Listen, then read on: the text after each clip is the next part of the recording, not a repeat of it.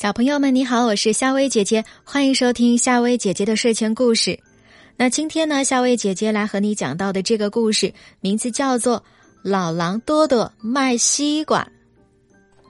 老狼多多喜欢种植，他的园子里挖了很多洞，准备种上土豆，今年冬天就可以吃上。今年冬天就可以吃上香喷喷的烤土豆了。这可真是个漂亮的园子。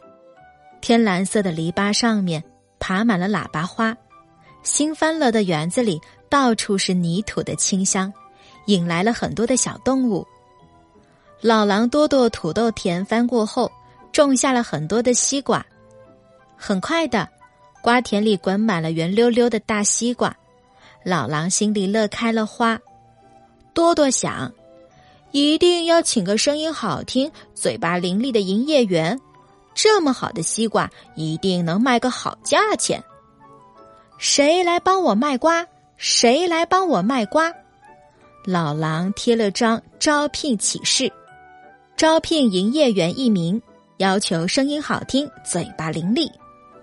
第一个来报名面试的是青蛙小姐。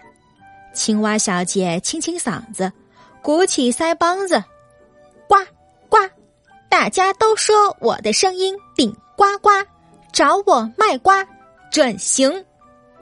老狼多多想了想，摇摇头，不行不行，咕呱咕呱，听起来像苦瓜。我的瓜个个都甜。青蛙小姐扑通一声跳到水里去了。第二个来报名的是知了先生，叽叽叽，叽叽叽，我的声音最嘹亮，我以前可是唱美声的。我在丛林歌剧院开过个人演唱会，叽叽叽叽，找我卖瓜准行。老狼瞅了瞅知了先生，摇摇头说：“声音啊倒是挺美的，可是，哎，你性子太急，卖不到好价钱。”知了先生叫了几声，飞到河边的大树上去了。眼看着圆溜溜的大西瓜，个个都快熟透了。老狼多多还是没找到合适的营业员，心里头啊急得慌。第三个来的是小乌鸦妹妹，喂喂喂，我的嘴巴最灵巧，找我卖瓜准行。老狼想了想，摇摇头，话说的挺伶俐，可是，哎，不行啊！你老是不停打电话，肯定没心思干活。哎。小乌鸦妹妹叫了几声，向天空飞去。